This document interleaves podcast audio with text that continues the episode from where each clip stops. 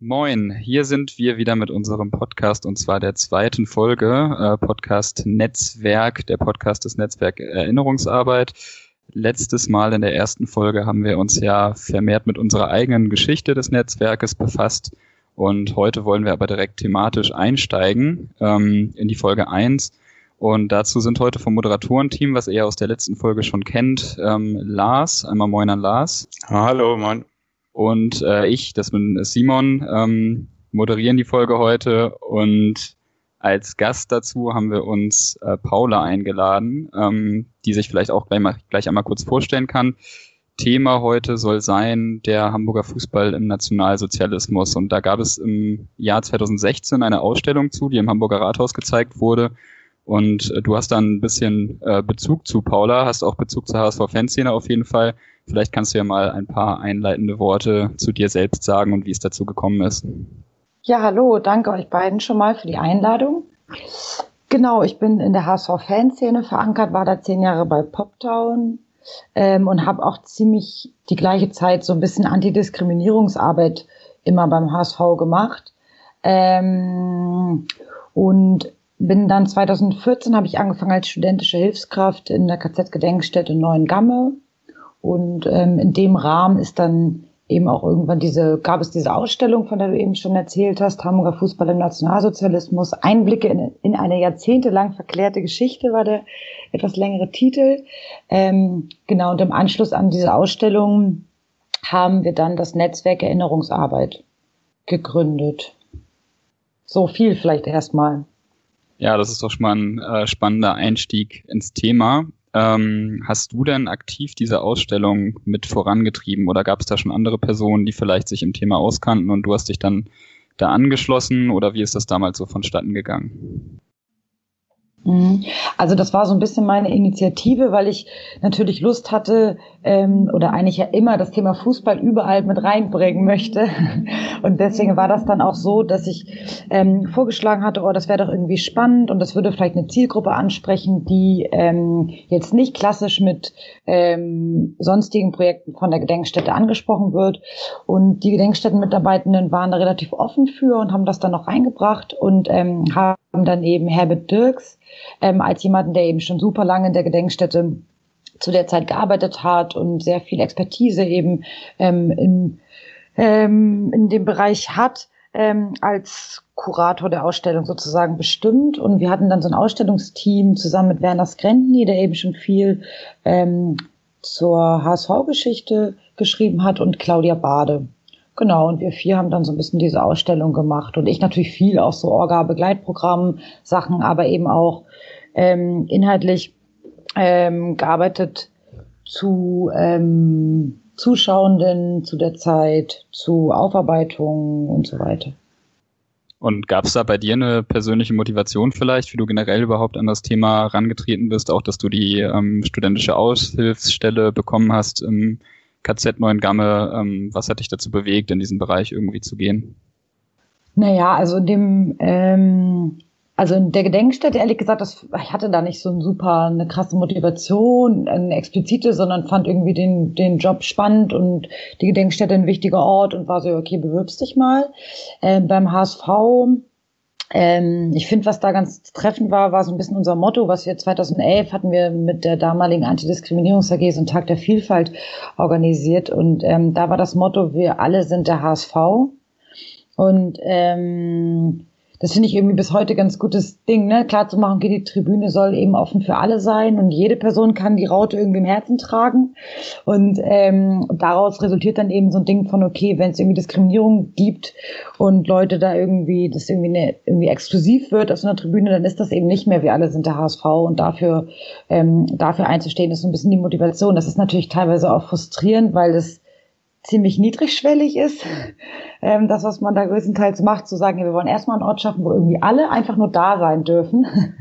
aber es ist eben total wichtig und ähm, fürs eigene Wohlfühlen, aber eben auch dafür, dass man eine, eine offene Tribüne hat. Und ich meine, da machen solche Themen wie ähm, Nationalsozialismus, die Beschäftigung damit natürlich super doll Sinn, weil es da ja auch um eine sogenannte, ne, da wurde die sogenannte Volksgemeinschaft propagiert was ja eine total exklusive, Gemeinschaft auch ähm, bedeutete.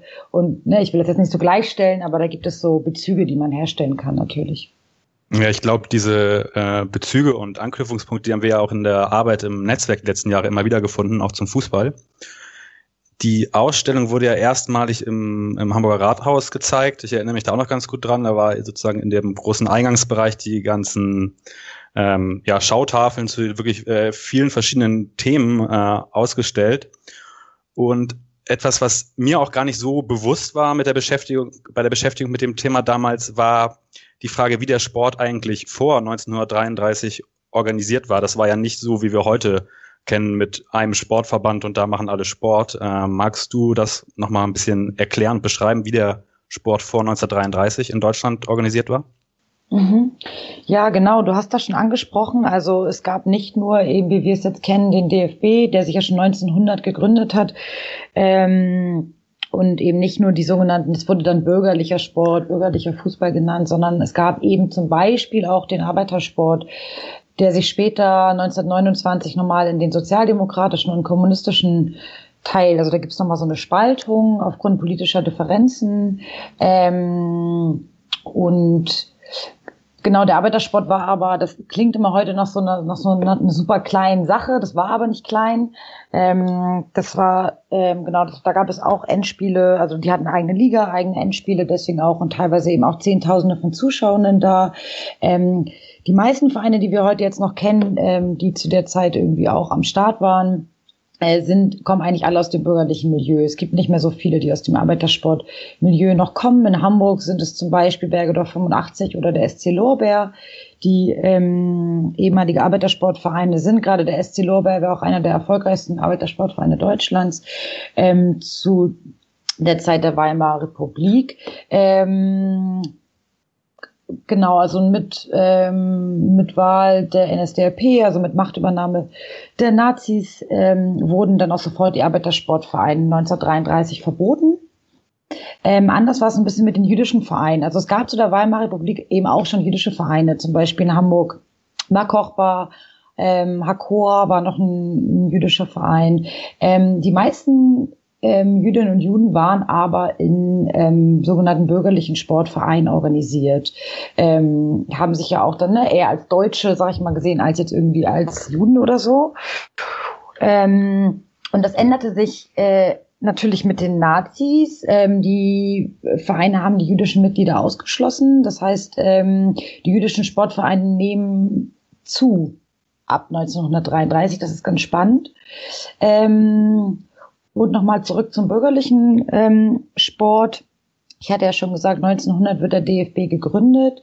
Ähm, von Anfang an ist der eigentlich so sehr nationalistisch ähm, orientiert, sag ich mal, obwohl gleichzeitig immer auch schon äh, zu der Zeit das Credo von einem sogenannten unpolitischen Sport ähm, verhandelt wird, aber der Realität nicht wirklich entspricht.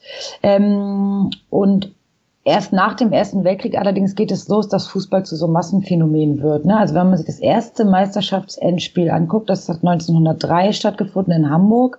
Da waren 2000 Zuschauende. Und 1928, da war der HSV sogar im Finale, ähm, gab es dann 42.000 Zuschauer. Also man sieht da schon, da genau nach dem Ersten Weltkrieg geht's los, dass da eben diese Massen in die Stadien strömen. Ähm, Genau. Was ich noch ganz wichtig finde, einmal kurz klar zu machen, wenn wir später auch weiter über Fußball reden und ähm, oder über die verschiedenen ne, bürgerlichen Vereine und Arbeitersport und so weiter. Ähm, wir sprechen eigentlich immer von Männern, die spielen. Ähm, das hat eben damit zu tun, dass zur damaligen Zeit noch sehr stark war, so Bilder von, ja, das würde irgendwie die Gebärfähigkeit gefährden, das sei unästhetisch, das würde nicht einem Wesen der Frau entsprechen. Ähm, es gab im März 1930 wurde der, deutsche, der erste deutsche Damenfußballclub gegründet. Der musste sich allerdings nach einem Jahr wieder auflösen, weil der öffentliche Druck einfach zu groß war. Was ich aber spannend finde, ist, wenn man guckt, Mitte der 20er Jahre in so bestimmten, ähm, also es gibt immer wieder in so Fußballfachzeitschriften so Diskurs darüber. Das heißt, es ist noch nicht ganz geklärt, sag ich mal. Es gibt auch immer wieder Stimmen, die sagen, nee, wieso, auch Frauen können Fußball spielen und so weiter. Aber ähm, ein Großteil der deutschen Gesellschaft sagt, nee, das geht nicht. Anders ist es in England und Frankreich, wo es einen Boom gibt des Frauenfußballs. Und ähm, 1936, das heißt äh, drei Jahre nach ähm, Machtantritt äh, der NSDAP, ähm, gibt es eine Pressemitteilung, die sagt, das würde nicht dem Wesen der Frau entsprechen, ähm, wenn Frauen Fußball spielen. Ist aber noch kein Verbot. Das offizielle Verbot, kurzer Exkurs, da bin ich auch gleich fertig, ist, ähm, kommt dann erst 1955 und wird erst 1970 ähm, erst aufgehoben, dann eben auch mit, mit veränderten Regeln, als jetzt beim Männerfußball oder so. Aber das sich nochmal klar machen, wenn wir über das Ganze, was ich jetzt eben auch gesagt habe und wo wir jetzt weiter darüber sprechen, wir reden immer nur von Männern, die Fußball spielen, gespielt haben und nicht, weil nur Männer Fußball spielen wollten, sondern weil nur Männer Fußball spielen durften, konnten. Genau. So viel vielleicht erstmal zu der Situation vor 1933. Eine kurze Nachfrage dazu noch wo verorten wir den HSV da äh, in, in diesem Kontext? Ach so, ja, genau. Der HSV ist ein ganz klassischer bürgerlicher Sportverein, würde ich sagen, gewesen. Und meine ich ja eben schon, also eigentlich alle Vereine, die wir kennen, die sogenannten Traditionsvereine, die sozusagen schon zu der Zeit ähm, schon ähm, existiert haben, kommen eigentlich, also ja, fast, wirklich fast alle aus dem bürgerlichen Milieu. Ja, dann ähm, weiter im Text, was die zentrale Rolle des Sports angeht, auch bei den bürgerlichen Vereine, Vereinen, gerade wie dem HSV, ähm, war es ja dann relativ schnell auch nach der Machtergreifung so, dass die sogenannte Gleichschaltung des Sports eingesetzt hat, die ja auf vielen gesellschaftlichen Ebenen vorangetrieben wurde, aber eben auch zentral im Sport. Hast du ja eben auch schon rausgestellt, warum das so ein wichtiges Merkmal in der Gesellschaft war. Kannst du vielleicht da nochmal ein paar äh, Worte zu sagen, auch überhaupt den Begriff der Gleichschaltung vielleicht nochmal ein bisschen aufrollen? Mm. Ähm, ja, genau. Der Begriff ist so ein bisschen schwierig, weil auf der einen Seite ja klar, es gab Gleichschaltung, ne, sogenanntes Führerprinzip wurde eingeführt, ähm, Dietwart äh, gab es, der sogenannte ARIA-Paragraphen. Also ich mache die ganze Zeit ne sogenannte, weil das alles so Nazi-Sprech ähm, ist. Ähm, das heißt, das, das gab es alles. Gleichzeitig muss, finde ich wichtig zu betonen, dass die Vereine das im vorauseilenden Gehorsam eigentlich schon selber ähm, organisiert haben, bevor die NSDAP das überhaupt vorgeben musste. Also ähm, Beispiel HSV 1933 erklärt der damalige Präsident Emil Martens eben auf einer Mitgliederversammlung, das Führerprinzip ähm, hätte er ja schon 1928 angewandt und erklärt das sehr stolz. Ne? Also sagt ja, wir sind ja die Guten, wir haben das schon 1928, haben wir schon nach dem Nazi-Führerprinzip ähm, äh, unseren Verein geführt, sag ich mal. Spannendes Beispiel finde ich auch die Olympischen Spiele, oder was heißt spannend, eher sehr krasses, äh, ein sehr krasses Beispiel, Olympischen Spiele 1936. Ähm, ich hatte ja gesagt, dass es schon vor 1933 jüdische Sportvereine gab und dass die erst nach 1930 aber so einen Boom, sag ich mal, erleben. Und das ist ja erstmal komisch, weil man denkt ja, okay, jüdische Sportvereine, das passt ja eigentlich nicht so zur Nazi-Ideologie zusammen und das passt halt deswegen zusammen wegen Olympische Spiele 1936, weil der IOC gesagt hat, okay, wir geben euch die Olympischen Spiele, ähm, ihr müsst aber dafür sorgen, dass die jüdischen Sportlerinnen und Sportler auch Sport treiben können und auch in den Verein sein können und nicht ausgeschlossen werden und so weiter. Das heißt, die, die NSDAP gibt es eben noch nicht vor bis 1936, dass die jüdischen Sportlerinnen und Sportler ausgeschlossen werden sollen. Die Vereine und Verbände tun das aber von selber. Ähm, das heißt, im Endeffekt gibt es auch keine jüdische Sportlerin oder keinen jüdischen Sportler, die oder der bei den Olympischen Spielen 1936 ähm, mitmachen wird. Ähm, aber das nochmal irgendwie sich klar machen, okay, das ist jetzt nicht die Partei, die sagt, ihr müsst das jetzt alle machen und dann sagen alle, scheiße, wir wollen ja nicht, aber wir werden jetzt ja gleichgeschaltet, wir müssen das jetzt machen, sondern das ist im Voraus einen Gehorsam im Großteil passiert. Ähm, und deswegen eben auch ein bisschen schwierig mit diesem Begriff, weil nach 1945 eben genau das auch viele gesagt haben. Ne? Also viele deutsche Täter, sag ich mal, oder ähm, Leute, Vereinsfunktionäre, wie auch immer, gesagt haben, na ja, wir konnten ja nichts dafür, wir wurden ja gleichgeschaltet. Und ähm, genau, ich habe eben versucht, so ein bisschen darzulegen, warum das ähm, warum das etwas problematisch ist und vielleicht nicht so ganz den historischen, ähm, äh, nicht ganz dem dem, dem entspricht, wie es historisch war. Du hast eben die Olympischen Spiele angesprochen, die ja auch so eine, ja, ich, heute würde man sagen, irgendwie PR-Funktion äh, für das NS-Regime hatten und der, der Sport so eine PR-Funktion hatte.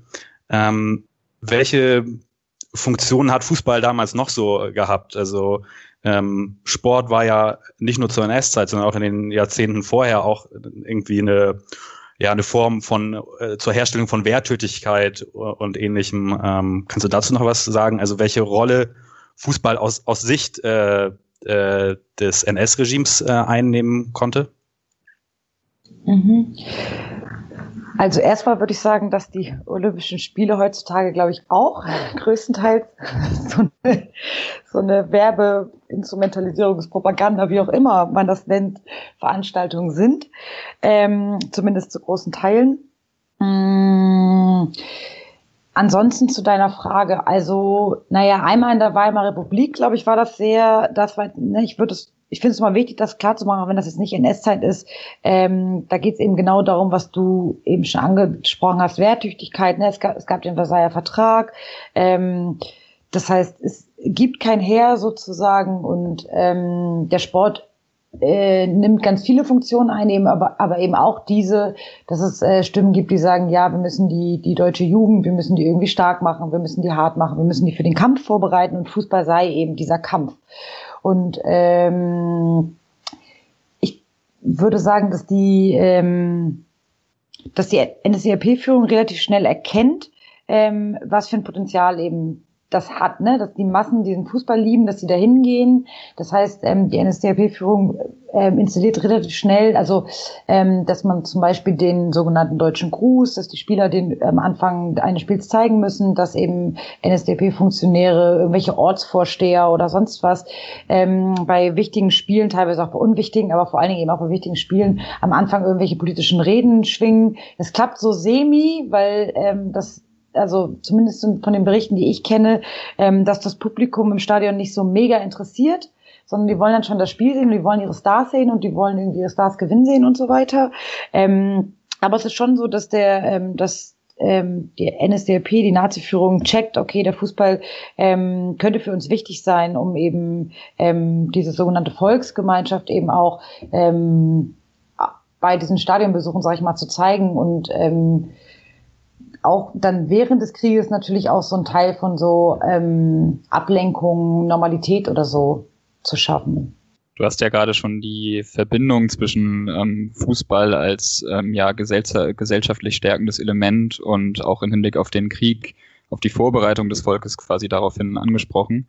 Ähm, gerade nach den Olympischen Spielen 1936 bewegen wir uns ja jetzt relativ schnell dann auch auf den Kriegsbeginn Beginn hin der von Deutschland ausgelöst wurde. Und kannst du vielleicht mal einen kleinen Einblick geben, wie das dann überhaupt weitergegangen ist im Fußball, wie das Ligensystem funktioniert hat, ob es überhaupt noch einen regelmäßigen Spielbetrieb gegeben hat und wie der ausgesehen hat ähm, in der Zeit des Krieges? Fußball wurde auf jeden Fall während des ganzen Krieges eigentlich noch gespielt, allerdings natürlich mit etlichen Einschränkungen, sag ich mal. Ähm, das heißt, die Soldaten wurden ähm, ne, zur, zur Wehrmacht eingezogen und waren dann nicht mehr an ihrem, an ihrem ursprünglichen Ort, konnten da nicht mehr in ihrem Verein spielen. Es gab dann relativ schnell zu Kriegsbeginn so einen Erlass, der eben erlaubte, dass die Spieler eben auch an ihrem kriegsbedingten Aufenthaltsort spielen können. Ähm, damit, ne, damit dieser Ligabetrieb überhaupt weitergehen kann. Es gibt auch Berichte von ähm, niederländischen Zwangsarbeitern, die eben ähm, im im sogenannten Deutschen Reich eben Zwangsarbeit leisten mussten und dann in dem Ort, wo sie waren, eben auch in den jeweiligen Fußballvereinen mitspielen konnten. Also in Hamburg gibt es eben so, ich glaube vom SC Sperber, ähm, das ist zumindest der Bericht, den wir in der Ausstellung, im Ausstellungskatalog mit drin haben. Ähm, da vielleicht nochmal irgendwie sich klar zu machen, okay, ich habe jetzt hier von niederländischen Zwangsarbeitern gesprochen. Es sind jetzt nicht, es werden jetzt nicht alle Zwangsarbeiter hätten die Möglichkeit gehabt, ähm, in ähm, deutschen Vereinen zu spielen, zum Beispiel jetzt polnische Zwangsarbeiter oder sowjetische Zwangsarbeiter aufgrund von eben ne, rassistischer Nazi-Ideologie, die waren, hatten eine ähm, andere Unterbringung und eben auch andere Regeln, die sie befolgen mussten. Das heißt, da wäre ein Fußballspiel nicht möglich gewesen. Wir haben in der ähm, Ausstellung allerdings auch einen Bericht von einem polnischen Zwangsarbeiter, der in seinem Lager, ähm, wo er untergebracht war, im Bild steht, ähm, dort ähm, dort Fußball spielt mit eben anderen, mit anderen Zwangsarbeitern.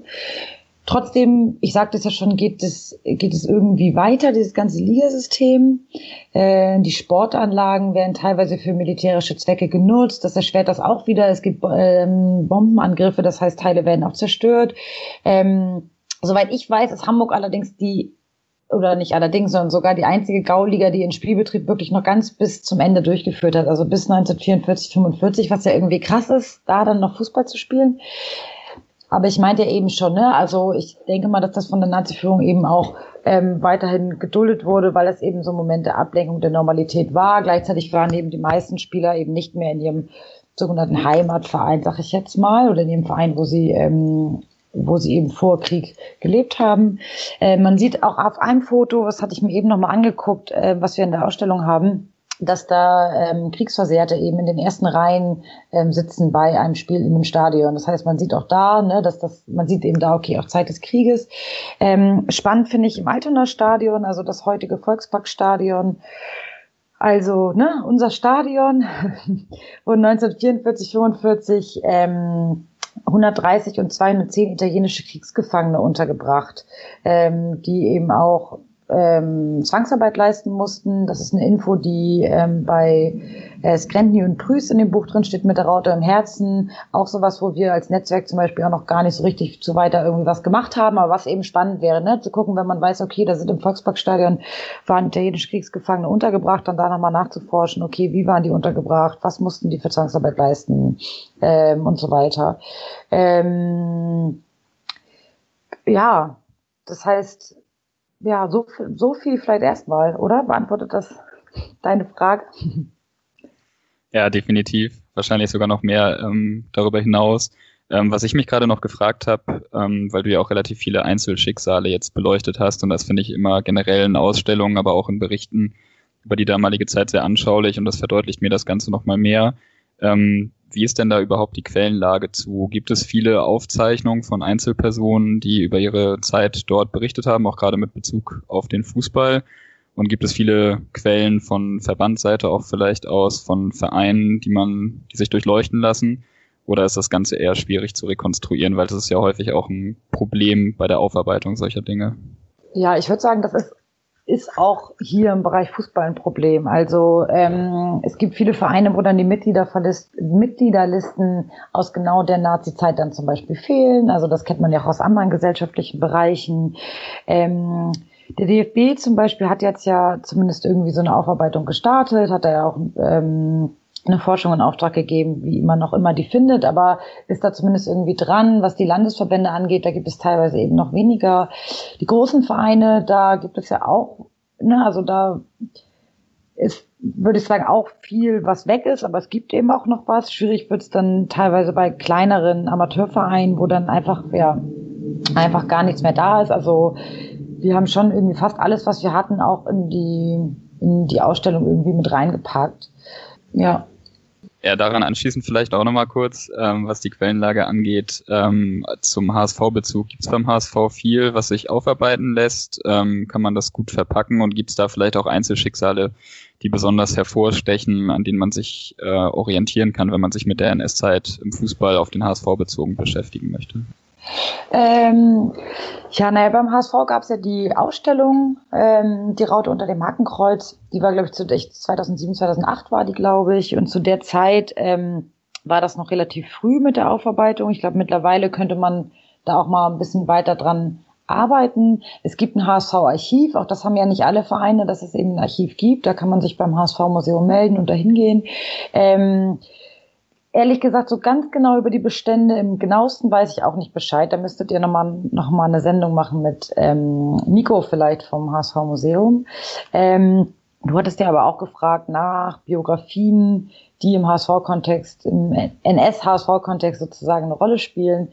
Ähm, da gibt es ein paar, zum Beispiel die von Ersborn Halversen ist relativ bekannt, der ähm, kam ja aus Norwegen und ist dann ähm, berufsbedingt eben nach Hamburg gezogen, Anfang der 20er Jahre und hat dann beim HSV gespielt, auch relativ erfolgreich. Der zieht dann 1933 wieder zurück nach Norwegen und ähm, wehrt sich da gegen die Nazifizierung der deutschen Wehrmacht, wird verhaftet, kommt in das ähm, KZ Natzweiler im Sommer 1943 und ähm, ist, ähm, ich glaube, vorher sogar noch in einem anderen Lager. Ähm, und kurz auch in das KZ äh, Neuengamme, weil er eben ähm, zum Glück vom schwedischen Roten Kreuz ähm, gerettet wird, Teil von dieser Rettungsaktion ist. Und da werden eben ähm, die KZ-Häftlinge, die dort ähm, gerettet werden, sag ich mal, werden eben vorher im KZ Neuengamme ähm, werden dort vorher hingebracht und das passiert eben auch mit ihm. Das heißt, er überlebt, er ist ähm, sehr schwer erkrankt ähm, zur Zeit seiner Befreiung, aber er überlebt es und ähm, kehrt dann eben nach Norwegen zurück. Mittlerweile gibt es auch einen Stolperstein in Hamburg. Genau, das ist so eine ähm, sehr wichtige Biografie für den HSV und seine ähm, NS-Geschichte. Es gibt noch eine andere Biografie. Ähm, ich weiß nicht, auf die spieltest du wahrscheinlich unter anderem auch ab. Also ähm, die Biografie des Otto Haders. Ähm, das ist eine Biografie eines Täters. Das heißt, der war ähm, es fängt ähnlich an wie Halversen, sag ich mal. Also, ne, war auch Spieler, ähm, war auch ähm, sehr erfolgreich, war einer der erfolgreichsten oder war einer der bekanntesten Spieler, würde ich schon sagen, in, in Deutschland zu der Zeit der Weimarer Republik der 20er Jahre. Und ähm, ja, entscheidet sich aber selber ähm, schon vor 1933 der NSDAP eins, äh, bei der NSDAP einzutreten, ähm, tritt dann auch bei der SS bei und ähm, wird ähm, dann zur Waffen-SS einberufen. Erst im KZ Sachsenhausen arbeitet er und später, ich gucke mal ganz genau ab wann, äh, ab Ende 1939, ähm, arbeitet er im KZ Neuengamme in der Lagerleitung und wird dann im November 1944 ähm, nach Hannover versetzt, um da eben Lagerführer in verschiedenen Außenlagern zu sein. Ähm, das heißt, ne, ganz klar Täter, also auch wenn man bei anderen Menschen vielleicht noch spricht, ja gut, der war ja nur in der Partei und der hat ja nur mitgemacht und ist das in dem Fall, ähm, genau, da gibt's, in dem Fall ist das total klar. Ähm, er wird dann auch 1947 vom britischen äh, Militärgericht in Hamburg verurteilt. Also das ist passiert in diesen sogenannten Kurierhausprozessen. Ähm, er kommt dann auch in, ähm, in Haft, wird allerdings zu 15 Jahren Haft verurteilt und kommt nach vier Jahren wieder frei. Ähm, das heißt auch so sehr klassisch, ne? wenn es zu Ver Verurteilen kommt, dann gibt es sehr viele frühzeitige Entlassungen. Ähm, das ist auch bei ihm so und er kommt, wird danach wieder in der HSV-Familie aufgenommen ähm, äh, zu seinem Tod ähm, gibt es auch ein Gedenken, wo der HSV auch daran beteiligt ist. Das heißt, es gibt sehr lange gar keinen kritischen Blick darauf, dass dieser Otto Hader, dieser ehemalige Hass, dieser, dieser HSV-Star, sag ich mal, dieser 20er Jahre, der wird auf jeden Fall nach seiner Haftzeit immer noch als, ähm, als Star gelesen und nicht eben als das, was er war, ein NS-Nazi-Verbrecher. Genau. Das sind so, würde ich sagen, so die beiden bekanntesten in dem HSV-Kontext. Wir sind jetzt bei beiden Biografien ähm, über die Konzentrationslager ähm, gestolpert inhaltlich. Es gibt immer wieder Berichte, dass in den Konzentrationslagern Fußball gespielt wurde, was irgendwie mit der allgemeinen Vorstellung von so einem Lageralltag äh, schwer in Verbindung zu kriegen ist. Gibt es da Erkenntnisse darüber, wie das in Neuen Gamma aussah? Wurde da wirklich Fußball gespielt und wer hat da dann Fußball gespielt und warum? Also was war der Zweck davon? Ja, es wurde auch in Neuengamme Fußball gespielt, äh, und zwar, ich glaube, äh, Sommer 1942. Ich gucke das mal genau nach, bevor ich da nicht irgendwas Falsches erzähle. Ähm, das ist auf jeden Fall eine spannende Geschichte, genau wie du sagst, weil das ja erstmal überhaupt nicht passt zu dem Bild von KZ-Häftlingen, dass die da Fußball spielen können. Deswegen finde ich ganz wichtig, am Anfang zu betonen, dass ähm, Genau, ab Sommer, ab äh, Sommer 1942, dass eben nicht alle Häftlinge Fußball spielen konnten und durften, ähm, sondern es sind sogenannte Funktionshäftlinge, denen das erlaubt wird und die überhaupt auch erst überhaupt in der körperlichen Verfassung sind, Fußball zu spielen. Das heißt, ähm, die SS hat sich so ein System überlegt in den Lagern, dass die äh, einige Häftlinge über andere Häftlinge stellt, sag ich mal, und denen so ähm, bestimmte, also deren Arbeit dann eben aus bestimmten Aufgaben, wie zum Beispiel den Block irgendwie sauber zu halten, ähm, bei der Arbeit darauf zu achten, dass die Häftlinge auch arbeiten. Das hieß dann irgendwie Capo, Lagerältester, in der Schreibstube, Schreibverwaltung. Also da gab es verschiedene ähm, Arbeitsbereiche, sag ich mal, wo Häftlinge ähm, eingesetzt waren. Und ähm, diese Häftlinge hatten eben teilweise eine andere Unterkunft, eine bessere Verpflegung, größere Überlebensmöglichkeiten, Chancen dadurch und ähm, waren eben deshalb körperlich überhaupt nur dazu in der Lage, Fußball zu spielen. Ne? Das muss einem klar sein, dass der Großteil der, der aller, aller Großteil der KZ-Häftlinge überhaupt hätte gar nicht Fußball spielen können und eben denen war es auch nicht erlaubt, sondern das ist für einen ganz kleinen Teil.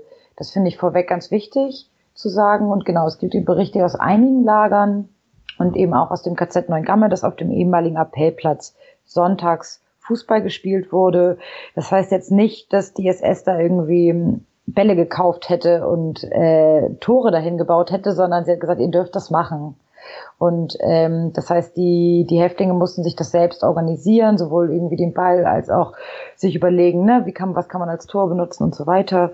Ähm, und genau, so gibt es Berichte von diesen Spielen und eben auch in diesen Berichten wird auch klar, dass das natürlich schon für die Häftlinge, die das konnten und durften, eine wichtige Funktion hatte und etwas Gutes war, weil es eben auch so ein Moment der Ablenkung eben war, auch so ein Moment irgendwie vielleicht der Widerständigkeit oder so, ne, zu sagen, ey, ihr nehmt uns irgendwie unsere, eigentlich unsere Körperlichkeit und unsere Menschlichkeit weg und wir ähm, nehmen uns das irgendwie auf eine Art zurück, indem wir jetzt den Fußball spielen ähm, und lenken uns irgendwie ab und ähm, sind irgendwie mal, genau, es gibt so ein bisschen Normalität, sag ich mal, aber ähm, wie gesagt, nur für einen ganz kleinen Teil der Häftlinge war das überhaupt möglich. Ja, ich glaube gerade den Prozess, den du beschrieben hast, das habe ich auch, als ich davon gehört habe und darüber gelesen habe, auch mehr oder weniger für mich irgendwie nachvollziehen können, dass ich am Anfang dachte, wie absurd ist es eigentlich, dass sowas dort stattfindet und ähm, mich dann aber reingedacht habe in die Situation und dann wirklich auch verstanden habe, okay, Fußball hat in der Situation dann schon auch den Zweck, Zusammenhalt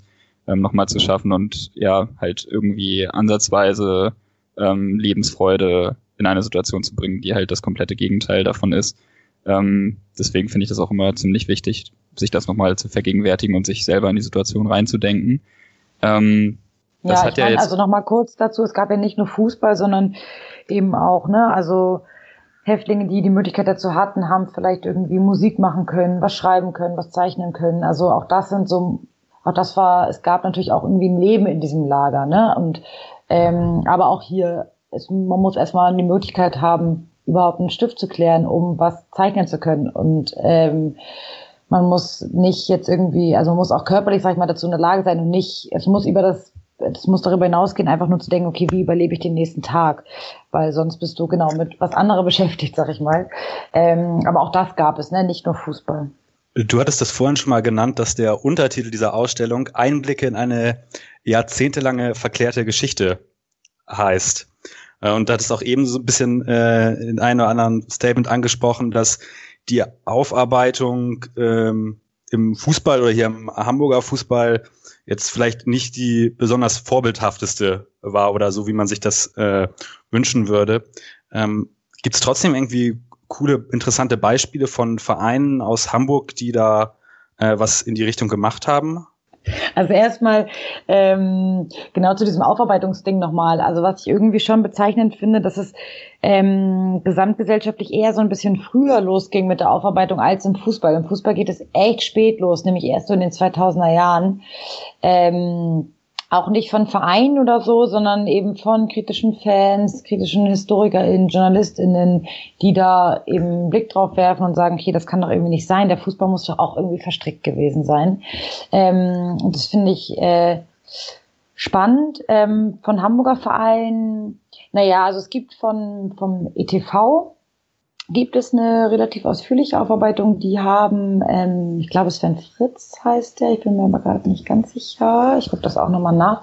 Ähm, die haben einen Historiker beauftragt, der erstmal gar nicht so direkt was mit dem ETV ähm, zu tun hat, sag ich mal, sondern ein externer Historiker und der dann deren Geschichte, genau Sven Fritz, ähm, der dann, ähm, also 2009 hat der ETV die Studie in Auftrag gegeben und ähm, die ist ziemlich gut geworden auch weil der ETV eben auch nochmal sehr aus so völkischen Kreisen kam ähm, und der Sven Fritz das gut aufgearbeitet hat. Und das finde ich auch eine ganz gute ähm, Option ist, zu sagen, okay, wir geben das ab und lassen jemand ganz externes das machen. Das ist bei St. Pauli und HSV so ein bisschen anders. Also bei St. Pauli macht das, hat das Gregor Backes, äh, hat da eine relativ, also jetzt schon eine Zweitauflage ähm, zu geforscht und da ein Buch ausgegeben. Der kommt ähm, aus dem ähm, aus dem St. Pauli Fan, also der ist auch von Polyfan selber. Ähm, und das ist beim HSV auch so, ne? Also dieser Ausstellungskatalog ist ja vom HSV, oder die Ausstellung, die Raut unter Markenkreuz damals war ja vom HSV-Museum selber. Ich sage jetzt nicht per se, dass das jetzt schlecht sein muss, also ich finde beide Aufarbeitungen auch beide sind auch gut. Aber ähm, das, ich finde, darüber könnte man auch nochmal nachdenken im HSV-Kontext, ob man da vielleicht auch nochmal ähm, überlegt, jemand externes das auf, aufzuarbeiten, aufarbeiten zu lassen. Ähm, das finde ich eigentlich eine ganz gute Idee. Es gibt ähm, mittlerweile verschiedenste Gedenktafeln. Beim HSV ist jetzt gerade erst kürzlich zum 27. Januar diesen Jahres, also 2020, eine, eine Gedenktafel eingeweiht worden, die eben vom, vom HSV-Museum, vom Eingang eigentlich auch steht und ähm, an die, an die Verfolgten ähm, der HSV-Familie sozusagen gedenkt.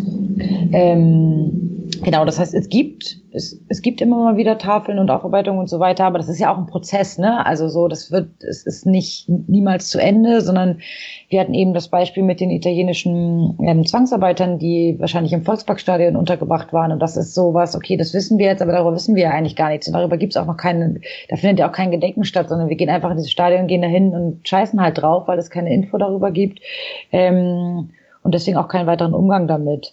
Äh, genauso wie jetzt aktuell das Thema mit dem Ehrenmal, also dieses ähm, ähm, unter anderem ein Ehrenmal für die Gefallenen des ähm, Zweiten Weltkrieges, jetzt was jetzt restauriert werden soll und wo dann auch eben die Frage ist, okay, wie kann man das eben, wie kann man diese Aufarbeitung kritisch begleiten? Also ich glaube, das ist nichts, was jetzt irgendwie mit einer Ausstellung 2007, 2008 so gut und top, die auch zu der Zeit war, ähm, gegessen ist, sondern wo man dann immer wieder neu gucken muss, okay, also man, es gibt so viele, es gibt, also es waren überall Zwangsarbeiter un untergebracht, es gab so viele KZ-Häftlinge, es gab so viele Verfolgungen, es gab so viele Täter, ähm, die auch nach 1945 noch ähm, äh, meist in gleicher Funktion. Also wenn man guckt beim Fußball, die ganzen Vereinsfunktionäre sind alle danach noch nach 1945 noch Vereinsfunktionäre, außer sie sind irgendwo gestorben in der Zwischenzeit. Also ähm, das heißt auch da krasse Kontinuitäten. Es gibt genau super viele Täter, über die wir noch sprechen können. Also das ist noch ein genau das. Ich wollte erst sagen, es ist noch ein langer Weg, aber das, das klingt ja so, als gäbe es irgendein Ziel. Also es gibt natürlich irgendwie auf eine Art ein Ziel, aber ich denke, diese Aufarbeitung wird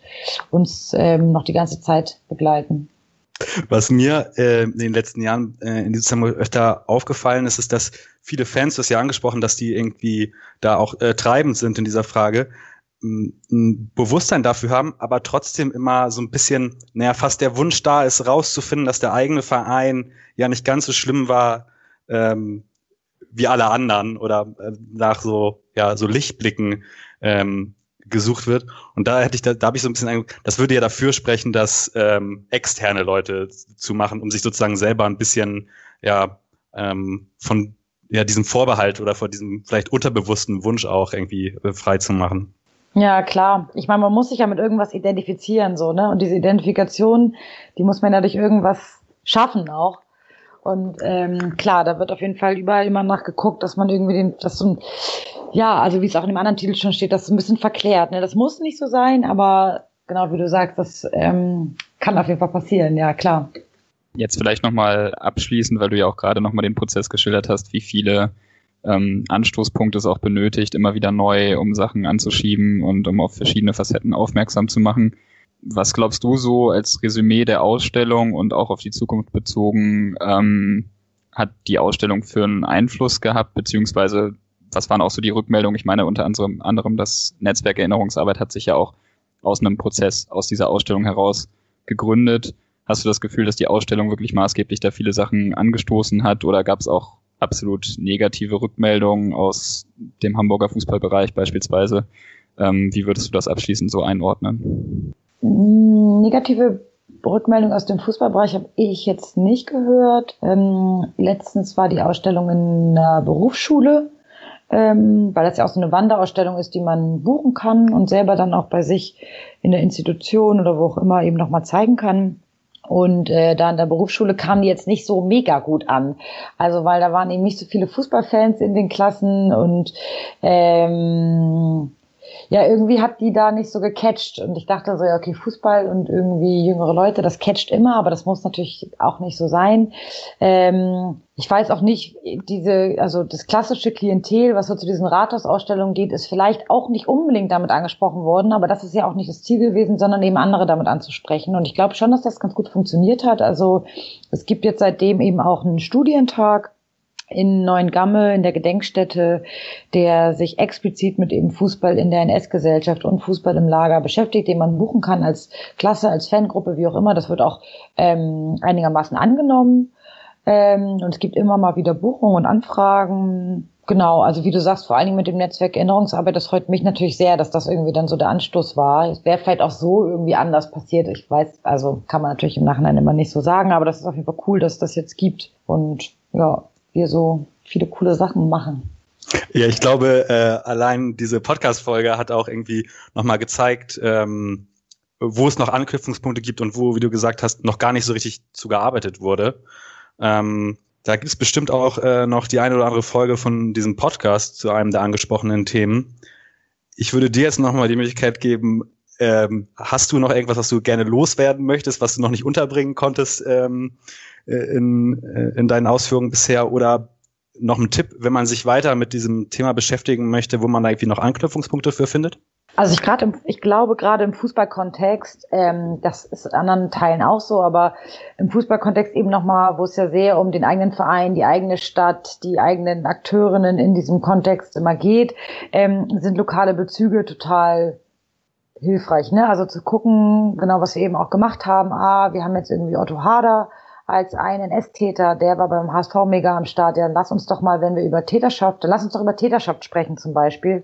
Ähm, oder ähm, lass uns in die Gedenkstätte Neuengamme fahren, weil die ist eben für den Hamburger Raum, ähm, war das KZ Neuengamme eben so super wichtig. Ähm, und da eben gucken, lokale Bezüge ähm, herzustellen. Ich glaube, das versuchen wir auch in Teilen. Ich glaube, das macht Sinn. Und auch wenn man so bei sich in seinem Verein oder in seinem Umkreis eben ähm, Aufarbeitung leisten möchte, dann auch da der Tipp, ihr guckt doch erstmal, okay, was ist denn, gab es vielleicht irgendwie ein Zwangsarbeiterlager oder ein Außenlager oder so direkt bei dir um die Ecke und guck, fang da an sozusagen. Ähm, weil gerade da ist eben teilweise die Aufarbeitung eben noch nicht so, gerade bei diesen kleineren Lagern, weniger bekannteren Orten, da fehlt es oft dann an Aufarbeitung oder an Aufmerksamkeit den, den Orten und der Geschichte gegenüber. Ähm, und ansonsten was so Fußball, ja, ich finde Fußball und ähm, also diese Verknüpfung, was wir ganz am Anfang auch schon hatten mit so Fußball, Antidiskriminierung, Aufarbeitung, ich finde das total ähm, spannend, ne? Weil auch bis heute ja immer noch dieses Ding ist ja von ja der Fußball sei irgendwie unpolitisch. Also so echt ähnliche Argumentationsstrategien, wie man die teilweise in Texten aus den 20er Jahren liest. Ähm, auch heute noch, ne? Also das Ding von alle können ins Stadion gehen, ist es trotzdem ja aber von der, es gibt diese Idee, ja, du kannst HSV-Fan werden, wir wollen alle, aber es ist natürlich sehr exklusiv auch irgendwie auf der Tribüne. Und dann die Frage, okay, woran liegt das? Ähm, ähm, wie solche mh, hm, diskriminierenden Strukturen und so weiter eben kontinu kontinuierlich sich weiter ähm, tragen und wie die funktionieren auch. Ähm, ich finde so männlich geprägter Raum auch irgendwie spannend, weil das, ne, also gerade auch so die ganzen ähm, Nazi-klassischen Haupttäterorganisationen, sag ich mal, ne, Wehrmacht, Polizei, SS, SA, wie auch immer, Nazi-Führung, das waren auch alles Typen.